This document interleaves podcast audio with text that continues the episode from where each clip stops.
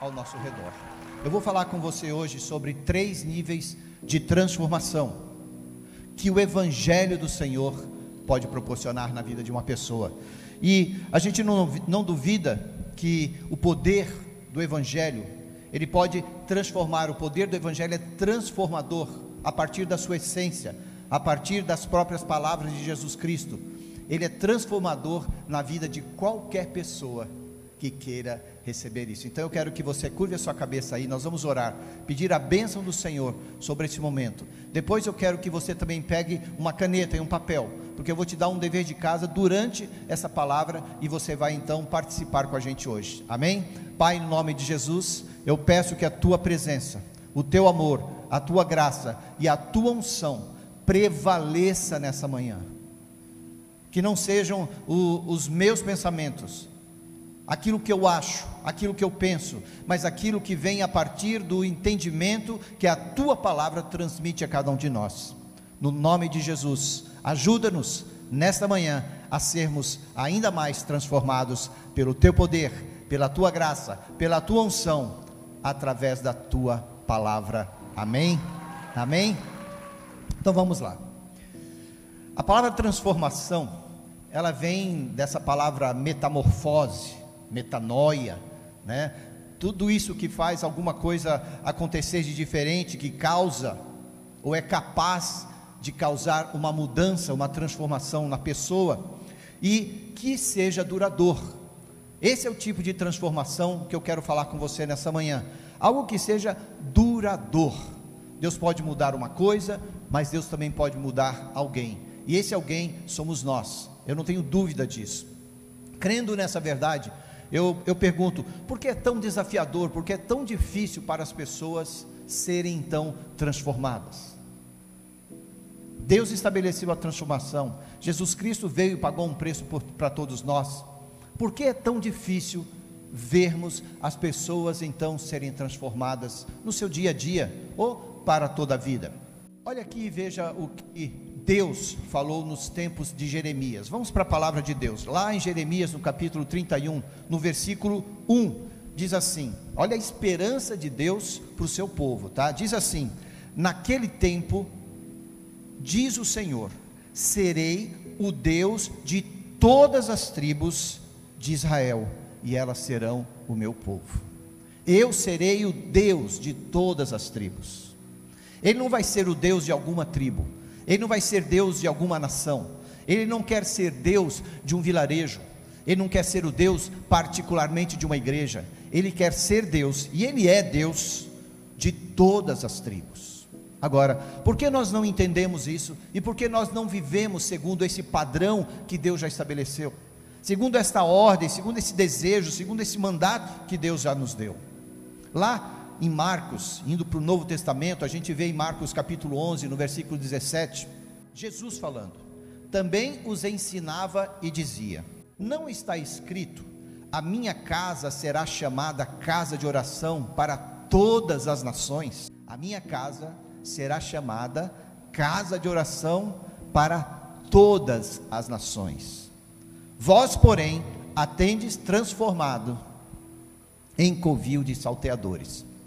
Deus está falando aqui da sociedade vigente, da sociedade que naquela época a, a, a cultura já havia sido estabelecida pelo comportamento, pelos pensamentos, pela maneira como as pessoas viviam, se portavam diante dos mandamentos e dos princípios que Deus já havia dado ao seu povo.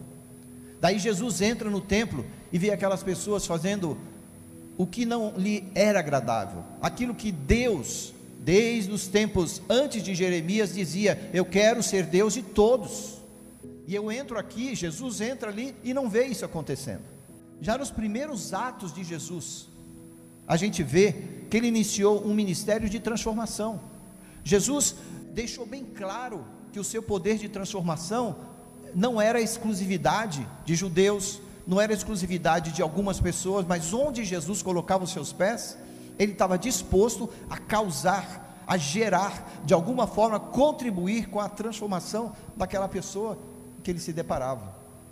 Jesus curou os doentes, levantou os mortos, deu vista aos cegos, pegou o aleijado, levantou e falou: Vá em paz, a tua fé te salvou. Quantas vezes ele falou isso? Jesus curava e falava: A tua fé te salvou. Ou Jesus salvava e falava assim: Você está curado. Essas palavras, elas se equivalem aqui no grego do Novo Testamento. Mas nem todos os encontros de Jesus foram assim. Tiveram alguns lugares e alguns momentos que foi até mais difícil que essa transformação acontecesse. Jesus mesmo disse que algumas castas só iriam sair com jejum e oração. Por isso a igreja ora. Por isso, de vez em quando, aí na sua casa, é bom você estabelecer um momento de jejum com o Senhor. Não espere que a igreja sempre levante o jejum da congregação, mas você pode fazer isso. Coloque-se diante de Deus, se permita ser escutado e também ouvir o que Deus tem para você, e essa transformação pode acontecer. Então, a, a mudança, a verdade é que a mudança em geral, ela causa uma resistência na gente. Eu falo de mim. Muitas vezes eu resisto para mudar, outras vezes eu quero mudar e não consigo, mas eu não desisto. Mas a resistência sempre vai existir. Por quê? Porque tem a ver com espírito, alma e corpo. Como você está no espírito, vai traduzir para a sua alma, que vai ditar aquilo que o seu corpo vai fazer. No ministério de Jesus, algumas situações foram particularmente difíceis e a gente viu eh, Jesus também, ele ficou muito frustrado, frustrado com seus discípulos em várias ocasiões. Jesus ia orar e os seus discípulos ficavam dormindo, dormindo. E Jesus era aquele tipo de líder que queria estar com eles. Por quê? Porque eles seriam os futuros a seguir. Jesus iria para o Pai, deixaria o Espírito Santo em alguns poucos meses e conversava com os discípulos e falava assim: Olha, eu quero que vocês aprendam aquilo que eu estou fazendo, porque eu vou sair, mas com vocês vai ficar o Espírito Santo e são vocês que vão iniciar esta igreja. Jesus cansou de fazer isso, mas ele ficava frustrado porque ele via que seus discípulos não tinham fé, não exerciam a sua fé o que não parece muito diferente de hoje, né? É, o que temos visto são pessoas acomodadas na sua situação. Os discípulos estavam acomodados porque tinham ao seu lado um mestre, o mestre que curava, que transformava, que levantava o morto, que fazia o cego ver novamente, e eles se acomodaram. Se acomodaram porque estava tudo bem. E hoje, como sociedade, muitas vezes nós estamos assim: está tudo bem, você tem o seu dinheiro chegando todo mês, ou você está lutando e o seu dinheiro está vindo de alguma forma. Você está acomodado porque tá bom assim, a minha casa tá legal, sabe? Algumas pessoas se acomodam com os 5, 6 quando fazem a sua prova, porque vai passar. Eu, quando era novinho, há poucos anos atrás, no meu ponto de vista, eu fazia uma prova, e se eu tirasse 5 ou 6, eu sabia que eu ia passar. Se eu tirasse 7, oh, garantido, mas eu não almejava, ou não procurava, ou não brigava para ter um 9 e um 10. Eu não entendia ainda o valor de ser excelente. Então eu me acomodava com um pouco. Provavelmente era isso que Jesus estava falando aqui. Vocês estão acomodados. Vocês estão sem fé. Jesus deu inclusive aquele exemplo da mulher que foi ofertar, que deu tudo que ela tinha. E falou: "Olha, isso é fé. Isso é coragem. Isso é decisão". Então a gente aprende muito com Jesus. Muitas vezes somos nós os culpados de não produzirmos aquilo que a gente tanto espera que aconteça. Nós mesmos fazendo isso. Ainda que o poder espiritual esteja disponível para todos nós. Ele está aí para mim, está para você, está para cada um de nós. Agora, mesmo que toda transformação que envolve a mudança de vida não seja fácil, e não é fácil, como eu já falei, há resistência, como obreiros, e trabalhadores dessa obra que nós nos dispusemos a ser, a gente tem que estar disposto. E eu quero chamar você hoje aqui para essa disponibilidade. Chamar você aqui para esse compromisso com Deus. Chamar você para você abrir os seus olhos e descobrir quem você é em Cristo e que tipo de transformação pode acontecer na sua vida. Cada um de nós, cada um de nós precisa estar atento, atento como vigia, sentinela àquilo que Deus está fazendo. E aí, eu sou obreiro, eu sou trabalhador, então eu vou ajudar a, entre aspas, criar os momentos onde Deus vai poder agir. Para isso a igreja, para isso cada um de nós. Então, vamos olhar para essa questão com responsabilidade. O que a gente ainda não entendeu é que temos um acesso ao poder transformador a partir de Cristo em nós. Amém? Estamos estabelecidos, nós temos esse acesso. Esse poder de transformação está em nós. Então, por que resistimos tanto assim? Por que eu e você lutamos tanto quando falamos de mudança e transformação? Eu quero te apresentar algumas razões. Então, vem comigo aqui. O nosso objetivo é entender como poderemos transformar a cultura, a sociedade na qual vivemos para Cristo. Tá bom? Esse é, vai ser o nosso objetivo hoje.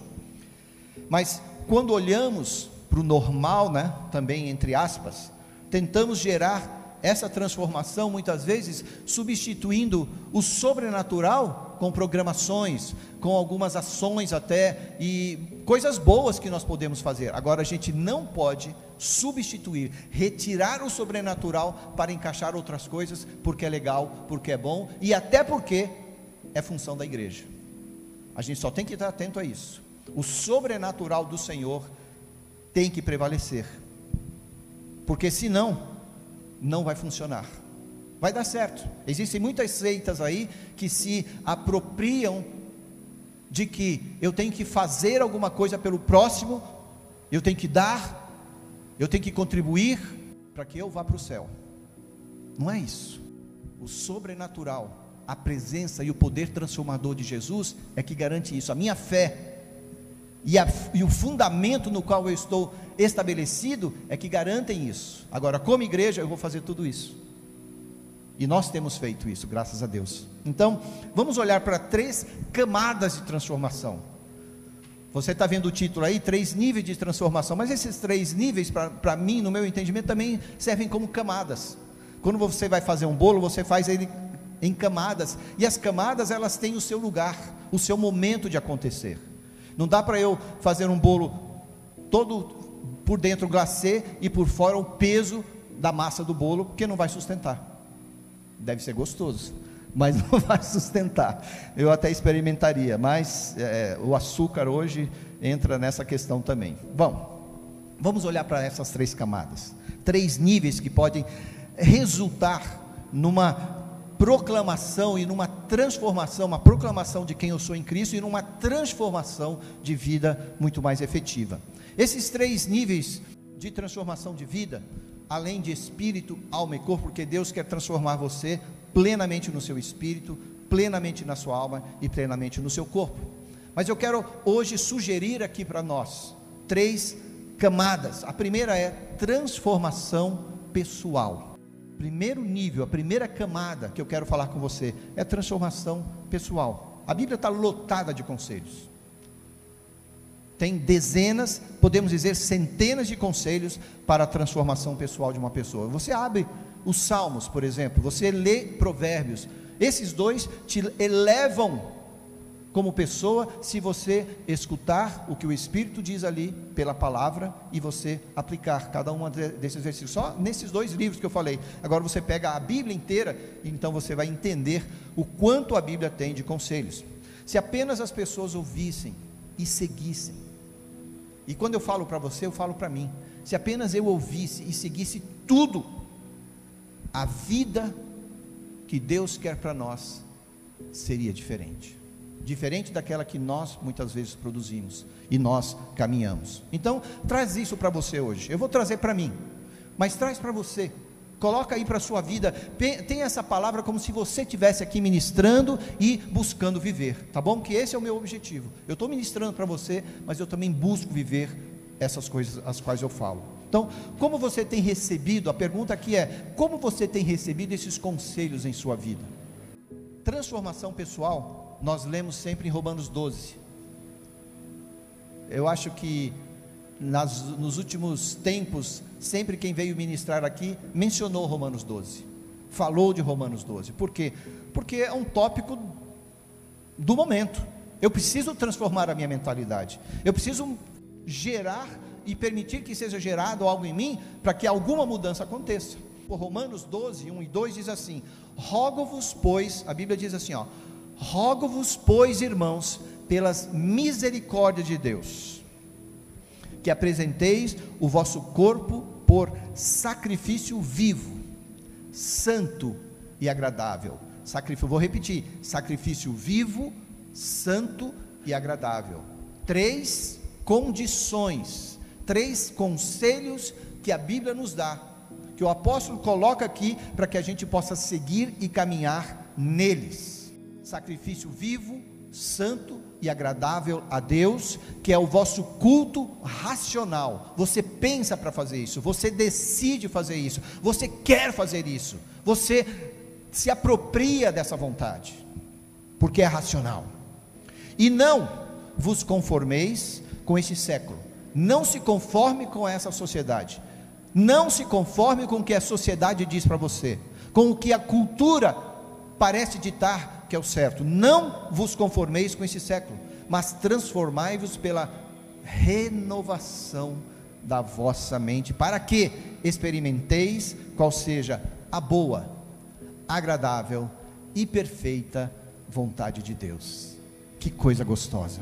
Dois versículos bíblicos que enchem você de contemplação de quem é Deus na sua vida. Gente, para mudar uma comunidade, a partir desse entendimento desses versículos aqui, tem a ver com mudar o meu comportamento. Eu não vou mudar a comunidade se eu não mudar quem eu sou.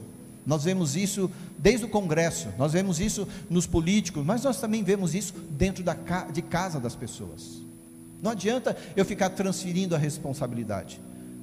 Não adianta nós dissermos o Brasil está assim por causa dos políticos. Não adianta.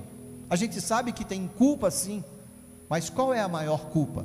Senão a da igreja que não está vivendo segundo a transformação que Jesus Cristo já pediu que ela gerasse. A transformação começa no meu coração, começa comigo, começa em você. Eu paro aqui para você refletir nisso, para você considerar isso, sabe? no dia a dia, é tão fácil se envolver com dezenas de coisas. Preste atenção nisso que eu vou falar aqui. No dia a dia, a gente se envolve com milhares de coisas, dezenas de coisas, é, ocupações, e a natureza da transformação, então, deixa de ser prioridade. Quantas coisas você já tem marcado para amanhã? Quantas coisas você já está se preparando para fazer logo depois do culto? Não diga, ah, tá, estamos presos, não dá para ficar, a gente está dentro de casa. Não, na sua mente você está planejando, na tua mente você está razoando, na sua mente você está já conquistando o tempo porque você acha que não vai ser suficiente. E aí, a nossa prioridade de transformação pessoal em Cristo, ela é deixada de lado. A gente deixa de lado também o ID que Jesus nos deu quando a gente faz isso. E eu convido você a olhar de uma forma responsável de uma forma que vai fazer com que você reflita, não somente quando você está escutando um culto, quando você para no domingo, isso é religiosidade quando você só faz assim. Mas quando você vive essa palavra na segunda, na terça, na quarta, na quinta, na sexta, no sábado, e no domingo você está ansioso para ser realimentado, receber novo poder, e enquanto isso você está em casa buscando e conquistando o seu espaço de transformação. E eu não estou falando aqui para você largar tudo, porque muitas vezes a pessoa acha que essa transformação só vai acontecer se eu me dedicar 100% para a igreja. É, isso é verdade. Mas 100% para a igreja não significa você se dedicar 100% para as quatro paredes da igreja. Significa você estar conectado 100% com Deus onde você estiver, porque você é a igreja, meu amigo. Você é a igreja do Senhor. Não adianta, não é morar na igreja, mas é virar aquela pessoa, se tornar aquela pessoa que ao tocar, ela está transformando. Ao chegar, alguém está refletindo que chegou alguém diferente, um poder diferente ao meu redor. E isso é poder de transformação. Se deixar, porque nós somos humanos e a gente logo entra no, no modus operandi fatal que é exatamente aquele que o inimigo quer que a gente entre. A gente vai fazer a mesma oração, a gente vai lidar com os mesmos problemas, a gente vai reclamar das mesmas coisas, a gente vai ficar enguiçado em algum lugar. E quando a gente fica enguiçado em algum lugar, a gente não vai dar o passo adiante. A gente não vai conseguir conquistar aquilo para o qual a gente está buscando e almejando em Cristo. A gente precisa ser transformado no pessoal. Amém? Hoje de manhã eu estava escutando a DP Escola, na escola da Bíblia, o pastor Marcelo falou que servir na igreja não é opcional, é, pra, é padrão da igreja. Qual padrão você tem seguido? Qual padrão você tem se estabelecido para ser servido ou para servir? Me chamou muito atenção quando ele falou isso, porque essa é a verdade da igreja. Nós não entramos na igreja para ser servido, nós entramos na igreja para juntos, eu e você, servirmos. Primeiro a Deus e depois aquele que está ao nosso redor. E como você faz isso? Tem milhares de formas de se fazer. Deus coloca cada um no lugar. Se nós aceitarmos o ciclo vicioso de, da sociedade, isso vai fazer com que, ah, tá bom, alguém vai fazer para mim, eu não preciso fazer, deixa a cidade fazer, deixa ah, o outro fazer, que eu estou cansado, eu já trabalhei bastante hoje. Ah, eu já fui no domingo, inclusive, na igreja, e até ofertei. Porque a pessoa que pensa assim, ela tem muita resistência, inclusive ao dízimo, né? Então eu vou falar ofertei. Daí a gente não faz nada e a gente não tem forças para entregar aquilo que Deus espera. Quando a gente está cansado de trabalhar, de fazer as mesmas coisas todos os dias, todos os dias, a gente não deixa, e eu aprendi isso com Craig Hill. Traduzindo, Craig Hill foi um, um dos momentos mais interessantes da minha vida, porque ele é um especialista na, no comportamento das pessoas, né? Quem, quem já escutou ele pela Universidade da Família sabe isso. Mas um dia eu estava traduzindo e ele começou a falar sobre margem. E eu estava traduzindo, eu falei, meu Deus, eu preciso anotar isso porque eu vou esquecer depois. Será que alguém está gravando? E, mas aquela mensagem ficou muito forte na minha vida. Imagine aí uma folha de papel. E quando você pega essa folha de papel, ao redor dela tem espaços em branco.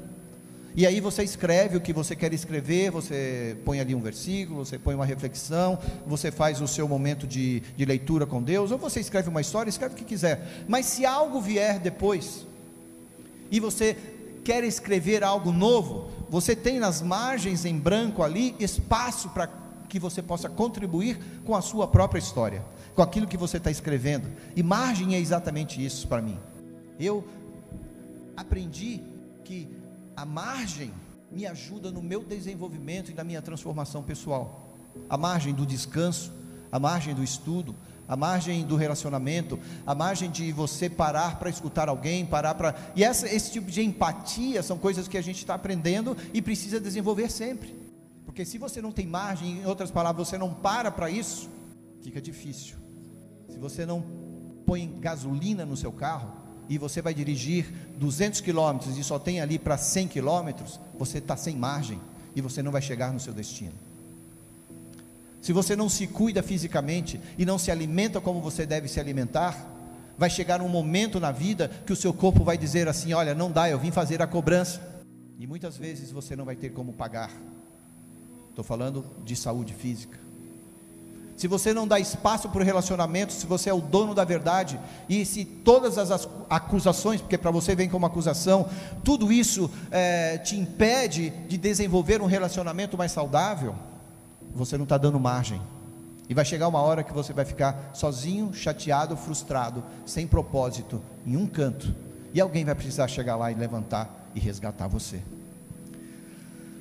O pior é quando não damos esse espaço para Deus. Isso acontece bastante na nossa vida.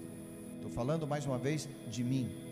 Quantas vezes eu parei, fiquei enguiçado, não havia espaço para que Deus continuasse alguma transformação na minha vida. Porque eu já tinha um, um status, ah, eu já tinha uma condição, eu já tinha conquistado algo. Mas com Deus você tem que conquistar todos os dias isso, porque Ele quer que você continue com a sua chama acesa porque essa chama, esse fogo do Senhor, ele vem para consumir aquilo que está errado ao redor, para tirar as impurezas. Todas as vezes que um ouro é colocado no fogo, ele retira dali a impureza que está naquele metal, e fica somente aquilo que pertence àquele momento. E é assim que a gente tem que viver. Para que Deus continue fazendo alguma transformação na sua vida. Existem alinhamentos que precisam acontecer com você, na sua personalidade, quando você descobre as suas habilidades, os seus interesses, os seus valores. Tudo isso faz com que você caminhe diferente, pensando diferente. E o meu conselho é: não aceite qualquer tipo de conforto Ah, mas espera aí, você está forçando. Não, eu estou te dizendo, não aceite qualquer tipo de conforto para sempre. Não se acomode tanto a ponto de ficar parado, porque isso pode te deixar paralisado espiritualmente. Eu passei, como eu te disse, várias vezes por isso na minha vida. E eu te aconselho, não permita isso. Daí você fala, mas como eu posso causar então esse poder de transformação na minha vida? Esse, essa transformação pessoal é muito difícil. O que, que a gente pode fazer? Eu vou te dar três pontinhos aqui antes de ir para o segundo nível, a segunda camada de transformação. Primeiro, começa com um desejo. Qual tem sido o seu desejo de crescer? A sua vontade de crescer? Você tem permitido, você tem dado esse espaço, esse lugar para que essa fome seja alimentada e você seja transformado? Começa com desejo. Depois, a transformação é, é a transformação pessoal, pessoal, ela é ativada a partir de um convite. Não é meu para você, não é um convite de mim para você, mas é um, o seu convite para Deus. Fala, Pai, eu quero te convidar a fazer essa transformação na minha vida. Para aí agora e faz. Eu não quero continuar do jeito que eu estou. Eu te convido a entrar no meu coração. O seu desejo somente não é suficiente, você precisa pedir. Esse convite é você quem faz. Convida Deus para o seu interior, convida Deus para transformar você. Diga para Ele, diga o quanto você quer crescer e continuar desenvolvendo. Então começa com desejo, mas também tem o seu convite. E o terceiro ponto aqui é essa transformação pessoal, ela é experimentada a partir de uma ação ou de várias ações. Você não vai sentar lá e falar, não, tá tudo bem não. O que você precisa fazer? Pergunte-se. O que eu posso fazer para que isso aconteça?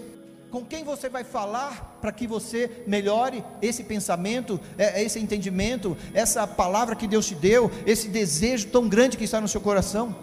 E uma coisa simples: qual é o plano mais tranquilo, o plano mais simples que você pode gerar e começar hoje? Não complique as coisas. Para que haja uma transformação pessoal, você precisa dar o primeiro passo, e o primeiro passo você tem que dar de uma forma simples. O atleta, ele treina horas, horas, dias e dias, meses e meses, anos e anos, quatro anos para chegar numa Olimpíada, começar a correr de um lado, corre 50 metros, apoia o seu pé e pula para ver se ele consegue pular acima de 7, 8 metros. Qual é a sua vontade? Provavelmente você já entendeu o que precisa fazer. Então, dá o passo de uma vez por todas. Amém? Segundo ponto, primeiro, transformação pessoal. Segundo é a transformação organizacional. E eu, com isso eu quero que você entenda que eu vou falar aqui tanto de instituição, tanto da nossa igreja, como do autogoverno. Então, o autogoverno é você, como você lida com essa organização, tá bom? Então, a, a sua transformação organizacional, tanto da instituição, no caso aqui a DP, se você não, não é de outra igreja, vem para a DP. Se você tem a sua igreja, o tipo de organização onde você está inserido, como filho, como membro. Êxodo 18. Veja comigo, Êxodo 18, 14. Como eu falei, pense nos dois pontos: tanto na, no seu autogoverno, naquilo que pode mudar em você, como também como igreja. Nós, pastores, temos que estar atentos para que essas mudanças e transformações aconteçam na nossa casa. Êxodo 18, 14. É, o pano de fundo aqui, é, Moisés tinha um sogro, claro, e ele tinha já nesse período aqui crescido no, no Egito, depois ele saiu, depois ele foi para o deserto, casou-se e tem um sogro agora chamado Jetro. Jetro estava vendo Moisés fazendo e atendendo as pessoas de, de forma desregrada e, e sem organização, então ele começou a orientá-lo Vendo, pois, 18,14, o sogro de Moisés, tudo o que ele, Moisés, fazia ao povo, disse: Que é isso que fazes ao povo? Por que te assentas só, e todo o povo está em pé diante de ti, desde a manhã até ao pôr do sol? Em outras palavras, Moisés estava se achando, né? Eu sou o cara. Você quer resolver um problema? Sou eu, eu que oro e Deus fala comigo. E na igreja isso muitas vezes acontece. Deus fala com aquela pessoa. Não, Deus fala com todos. Deus fala com seus líderes, Deus fala com cada pessoa que quer parar para escutar a Deus.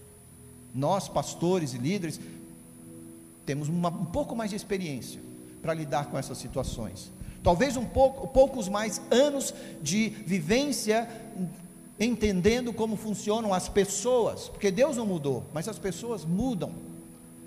Então, essa é a diferença. Agora, Deus fala com todos, não tem exclusividade. Daí, lá no versículo 17, do mesmo capítulo, diz assim: O sogro de Moisés, porém, lhe disse: Não é bom o que fazes. Estou falando de transformação organizacional, tá? Versículo 21. Procura dentre os, o povo homens capazes, tementes a Deus, homens de verdade que aborreçam a avareza, põe-nos sobre eles por chefes de mil, chefes de cem, chefes de cinquenta e chefes de dez. Versículo 26 diz assim: Estes julgaram o povo em todo tempo, a causa grave trouxeram a Moisés, e toda causa simples julgaram eles. Primeiro, a gente começou lendo, vendo que Moisés fazia tudo. As pessoas ficavam lá na fila, cabeça quente, né? ficava no sol. Hoje em dia você vai em alguns lugares, aí você tem que ficar no sol, porque algumas pessoas fecharam tudo. A revelia do entendimento normal e equilibrado, está tudo fechado. As pessoas ficam no sol, se bem que o sol é bom, eu tenho buscado tomar mais sol. Mas Moisés começa sozinho, ele é repreendido, ele é aconselhado, ele muda e no final diz que esses líderes, os chefes de mil, os chefes de cem, os chefes de cinquenta, os chefes de dez, julgavam o povo em todo o tempo. A causa grave trouxeram a Moisés e toda causa simples julgavam eles. Se você vai ser transformado, a sua igreja vai precisar mudar e continuar crescendo com você. É isso que a gente está buscando.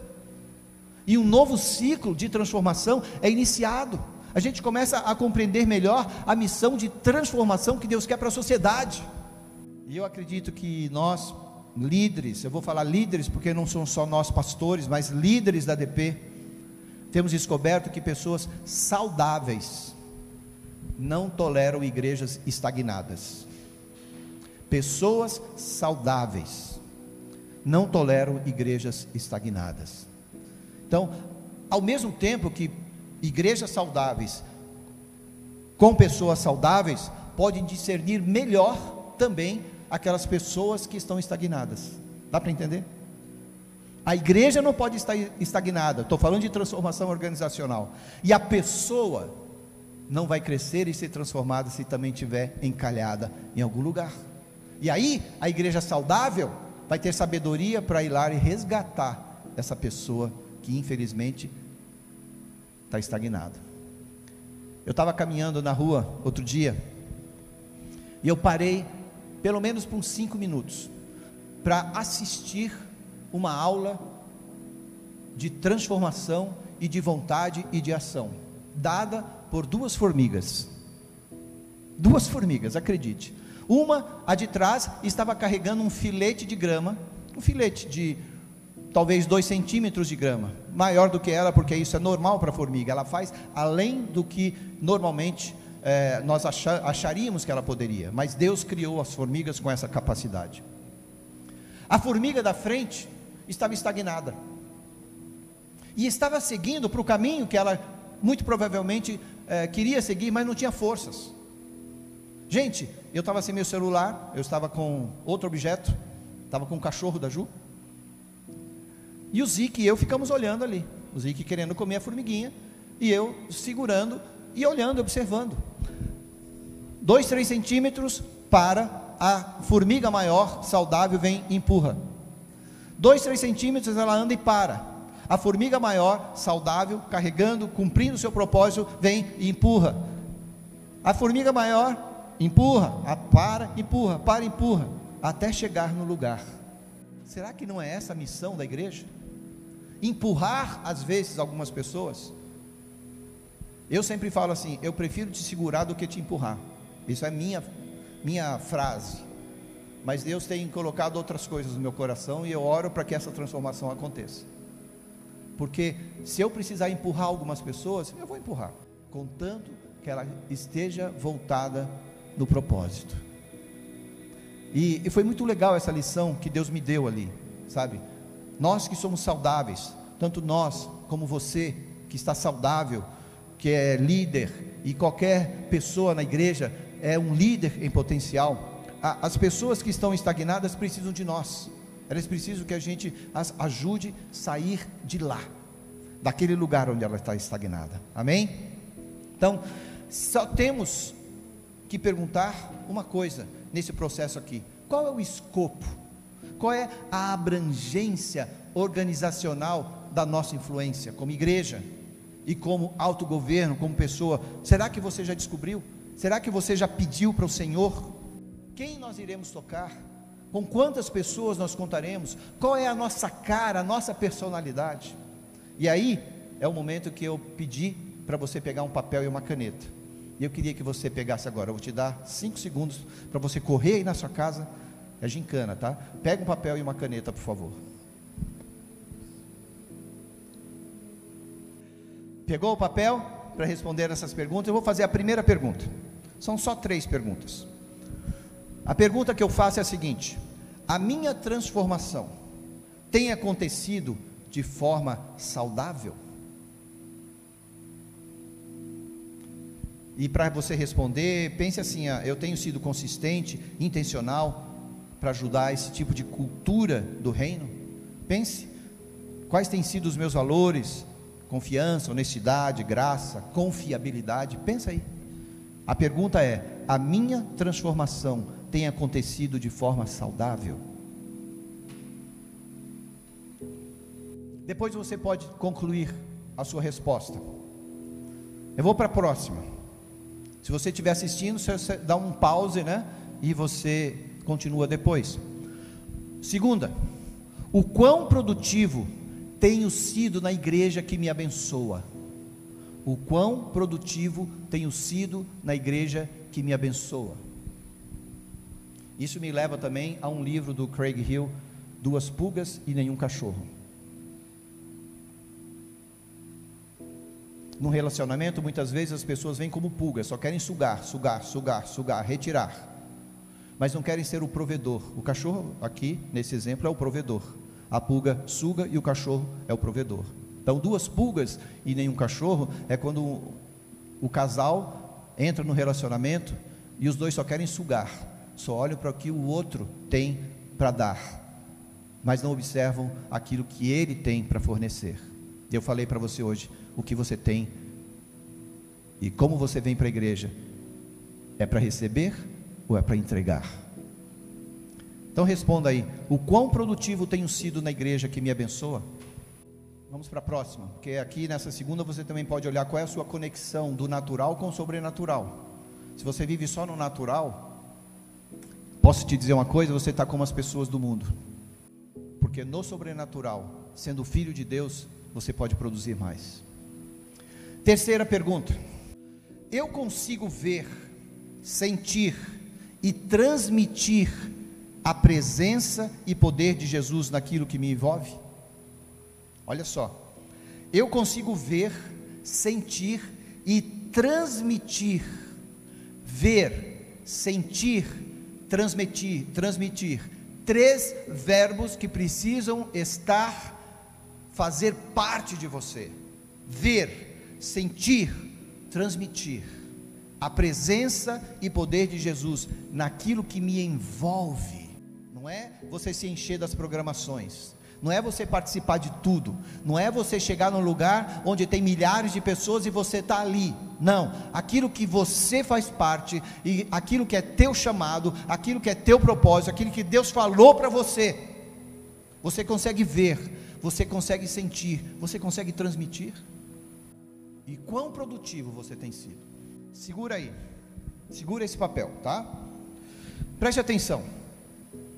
Há muitas formas de perceber o poder de Deus que transforma. Eu estou falando de poder organizacional. Nós acabamos de nos organizar aqui em responder três perguntas. Às vezes a pessoa não responde porque não quer. tudo bem. Mas a conta chega.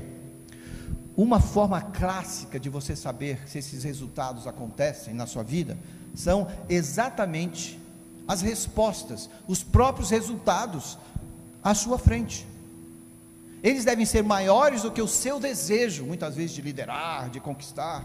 Agora, se os seus resultados são grandes, é aí que Deus vai te mostrar o caminho e a verdade ainda maior. É ver que os resultados nas frentes que você se envolve, nas frentes que você faz parte, devem ser muito maiores do que o seu desejo de querer liderar. Bom, a gente vai para o último layer e a gente está concluindo essa palavra. O último, a última camada. A gente já falou de transformação pessoal, a gente acabou de ver a, a questão da transformação organizacional. E a terceira camada, por isso eu falei camada, porque ela não poderia acontecer se as duas camadas não tivessem sido colocadas, ou se elas não forem colocadas, a terceira camada não vai adiantar, porque nós não teremos qualquer resultado, que é a transformação cultural. A transformação pessoal acontece, a transformação organizacional acontece e a transformação cultural então é desenvolvida. Esse foi o trabalho dos apóstolos no início da igreja. Eles pegaram a palavra apostolos, né, de, do grego e usaram isso para o reino de Deus. O próprio Jesus anunciou, porque Jesus não era fraco, não, gente. Jesus sabia exatamente como usar a palavra. E nós vamos ver aqui também como Paulo soube usar a palavra de Deus para benefício do Evangelho. Atos 16, 16. A gente vai falar aqui sobre transformação cultural, essa terceira camada que precisa acontecer, e eu vou falar mais ou menos 5, 6 minutos e a gente vai concluir. Atos 16, 16. Enquanto Paulo os esperava, veja bem, preste atenção. Enquanto Paulo os esperava em Atenas, o seu espírito, essa é a palavra que, que me fez parar nesse versículo aqui. O espírito de Paulo se revoltava. Eu parei Falei, cara, o que está acontecendo aqui? Se, o seu espírito se revoltava em face da idolatria dominante na cidade. Paulo não estava se, se conformando, lembre-se de Romanos 12, 2, que nós falamos de transformação pessoal. Paulo não estava se conformando com o que ele estava vendo diante dos seus olhos. Temos visto uma passividade nos corações e principalmente nos homens é isso que a gente tem visto, nas igrejas, principalmente. E se nessa igreja acontece, em nome de Jesus, eu declaro para você, homem, você vai se levantar ativista do Evangelho. Paulo se indignou, ele estava ali esperando em Atenas, esperando. Mas enquanto passava aquela visão, as pessoas na sua frente, ele ficou indignado, ele ficou revoltado. Agora, veja o, o resultado da indignação dele, porque ele não ficou parado. Ele não ficou parado. Ele foi corajoso, ele foi ousado e decidido. E alguns dos filósofos epicureus e estoicos contendiam com ele. Havendo quem perguntasse, e alguns dos filósofos epicureus e estoicos contendiam com ele. Havendo quem perguntasse, olha só a ousadia dessas pessoas: que quer dizer esse tagarela? E outros, parece pregador de estranhos deuses. Gente, a verdade que você fala hoje, que está sendo trocada, tá, o mundo está de cabeça para baixo, nós estamos falando aqui de milhares de anos atrás. A palavra de Deus, o diabo sempre teve a intenção de inverter a posição. Os filhos de Deus são os extremistas, os errados, e eles são os certos. Olha só. Parece pregador de estranhos deuses, pois pregava Jesus e a ressurreição. Então, tomando-o consigo, o levaram aonde? Para o Areópago. Primeiro ele estava observando, daí ele ficou indignado. Daí ele começou a ser entrevistado. E para onde o levaram? Para o Areópago. Sabe o que é o Areópago naquela época? O Supremo Tribunal Federal da época. Vai lá na história e você vê. Lá em Atenas. Ficava na parte leste de Atenas. O Areópago o lugar onde as decisões, as principais decisões eram tomadas. Para onde levaram Paulo para falar? No palco, no Areópago. Pode perguntar o que vocês querem. E ali saiu um dos maiores discursos de Paulo para toda a história. Palavra de Deus sendo honrada. Eles chegaram e perguntaram: Poderemos saber que nova doutrina é essa que ensinas? Gente, o seu escopo de influência que nós falamos, da cultura, cresce quando você toma um posicionamento. Está na hora dos homens passivos se levantarem. E posicionamento não é para você sair correndo para todos os cantos dessa igreja. Eu estou chamando você para se posicionar onde você está, para mostrar quem você é em Cristo, não para ser esse menino mimado que você sabe que você tem sido. E eu estou falando para alguns aqui, mas que você se levante em nome de Jesus como homem de Deus para produzir, gerar e influenciar o reino de Deus onde você pisa. Olha aqui o que Paulo falou. Então Paulo, levantando-se no meio do areópago, disse: Senhores atenienses, em tudo vos vejo acentuadamente religiosos, porque passando e observando os objetos de vosso culto, encontrei também um altar no qual está escrito, escrito ao Deus desconhecido. Sabe o que Paulo fez aqui? Ele foi político, ele foi sábio, ele foi astuto, ele usou de sabedoria dada por Deus para chamar as pessoas e para então proclamar o Evangelho de Deus. E ele ficou ali durante três meses pregando a palavra. Três meses pregando, pregando a palavra. No final, no versículo 11 de Atos 19, diz assim: E Deus, pelas mãos de Paulo, fazia milagres extraordinários quando a transformação pessoal é parte ativa em você, e a transformação organizacional está sendo tanto em você quanto na sua igreja, esse ajuntamento causa transformação na sociedade.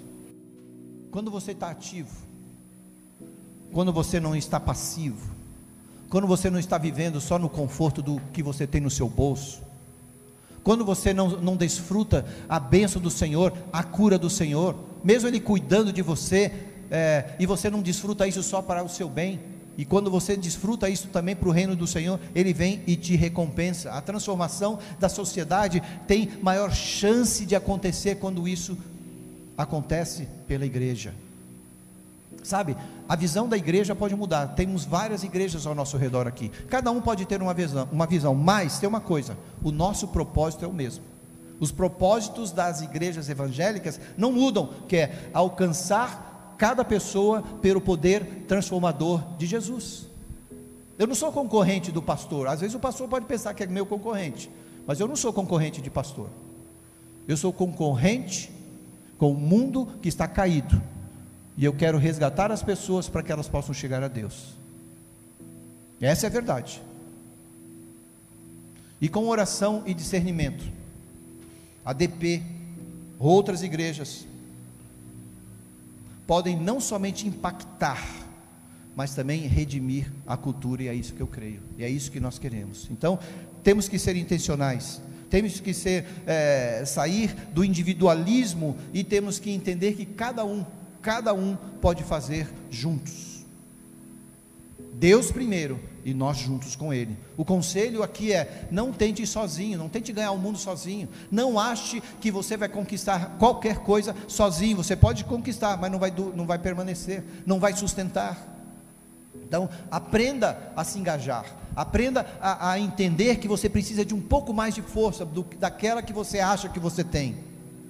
Um pouco mais para você conquistar as coisas que você mesmo sonha e que Deus quer que você alcance. Então você está entendendo? Existe uma troca. Você entrega para Deus, Ele derrama sobre você. Não fique limitadinho. Saia, expanda. A gente está fazendo alguma coisa. E eu quero concluir aqui com esse entendimento. Temos atendido a necessidade das pessoas. Como igreja, nós temos feito isso. O nosso principal foco é no sobrenatural e naquilo que Deus tem feito em cada um de nós na nossa organização e na nossa cultura, onde nós queremos transformar. E com isso, a gente também pode ajudar outras pessoas. Nós não estamos atrás de grandes programações, grandes eventos, nós estamos atrás e buscando a transformação de Cristo. Que ela seja individual para começar, mas a gente sabe que é importante. Aqui na DP nós temos a DP Escola. Ela vem com uma escola da Bíblia aprofundada para você, sistematizada Nós temos o Next Generation, que a gente pega os líderes dessa igreja aqui e leva, e leva-os sistematicamente, trabalhando neles espírito, alma e corpo por um ano. Os bazares. Nós estamos parados com um projeto de esportes, mas logo, logo volta. No que você vai se engajar? Como você vai se preparar? Olha, um segredo que eu vou compartilhar com você.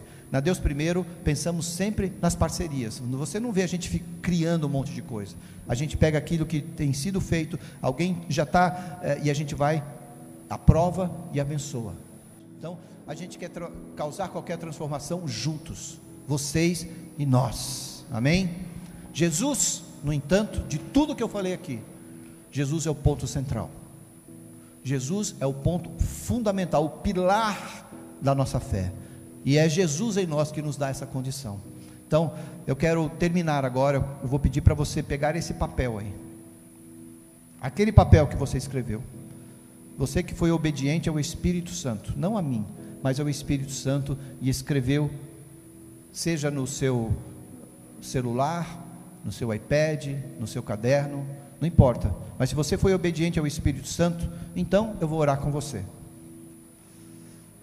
Impõe a sua mão sobre isso que você escreveu. Como eu falei, a oração e o poder e a transformação vem de Deus para você, em você, através de você. Impõe a sua mão aí e nós vamos orar.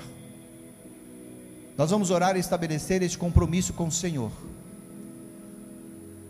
nossa aliança de nos levantar e sermos ativados pelo Espírito de Deus. Eu coloco isso, Pai, no coração e na vida de cada homem, cada mulher. Que o Senhor ative, que o Senhor ative nos seus filhos um compromisso, espírito, alma, corpo, no nome de Jesus. Eu declaro que os teus filhos, esses teus filhos, obedientes à voz do Espírito Santo, vão ser diferentes, sim Vão ser transformadores? Sim. Vão causar impacto na sociedade? Sim. O seu escopo é aumentado? Sim. A partir de agora, o escopo, Deus diz: Eu aumentarei o seu escopo, a sua abrangência de tocar nas pessoas. Se antes você tocava em 10, Deus vai aumentar e multiplicar. Se antes você tocava em 100, Deus vai multiplicar. Se antes você tocava em mil, Deus vai multiplicar. No nome de Jesus. Eu creio no nome de Jesus. Amém? eu termino dizendo para você: Deus é bom e a sua misericórdia dura para sempre. Eu oro porque as transformações de Deus, o caminho que Deus tem escolhido para você trilhar, e esse caminho Deus já preparou. Basta você ter coragem de levantar e dar seu passo. Ouça o que eu falei. O caminho Deus já preparou. Deus não chega depois de você. Deus sempre chega antes. Deus é primeiro em tudo. E Ele está dizendo: vem, filho, vem, vem, vem ser fiel no pouco, que eu vou te colocar no muito. Amém? Deus te abençoe. Que o amor de Deus, esse amor imensurável, a gente não pode medir, nós não conseguimos abraçá-lo, nós não conseguimos vê-lo em toda a sua dimensão. Que esse amor que já está aí na sua vida, na sua casa, declare isso para a sua casa. Pegue os seus filhos, ore com eles. O amor de Deus te cubra nesse momento. Que a graça é, maravilhosa, potencializada de Jesus Cristo em você, cause uma transformação, cause uma transformação grande, poderosa na sua vida. Sabe, os terremotos estão por aí causando em muitas cidades. Eu escutei ontem de um terremoto recente. Eu quero dizer para você que Deus falou para mim agora. Eu vou causar um terremoto na sua estrutura eu vou causar um terremoto na sua estrutura, e é pela graça de Jesus Cristo que isso vai acontecer.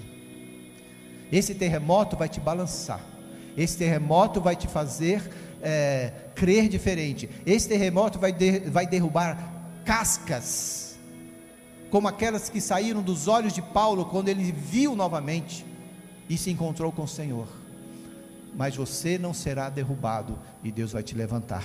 Creia nessa palavra no nome de Jesus. E na unção do Espírito Santo, que vai te dar e gerar esse poder, esse poder dunamis, esse poder metanóico, se a gente pode falar assim, que vai causar transformação em tudo e em todos ao seu redor. Deus te abençoe.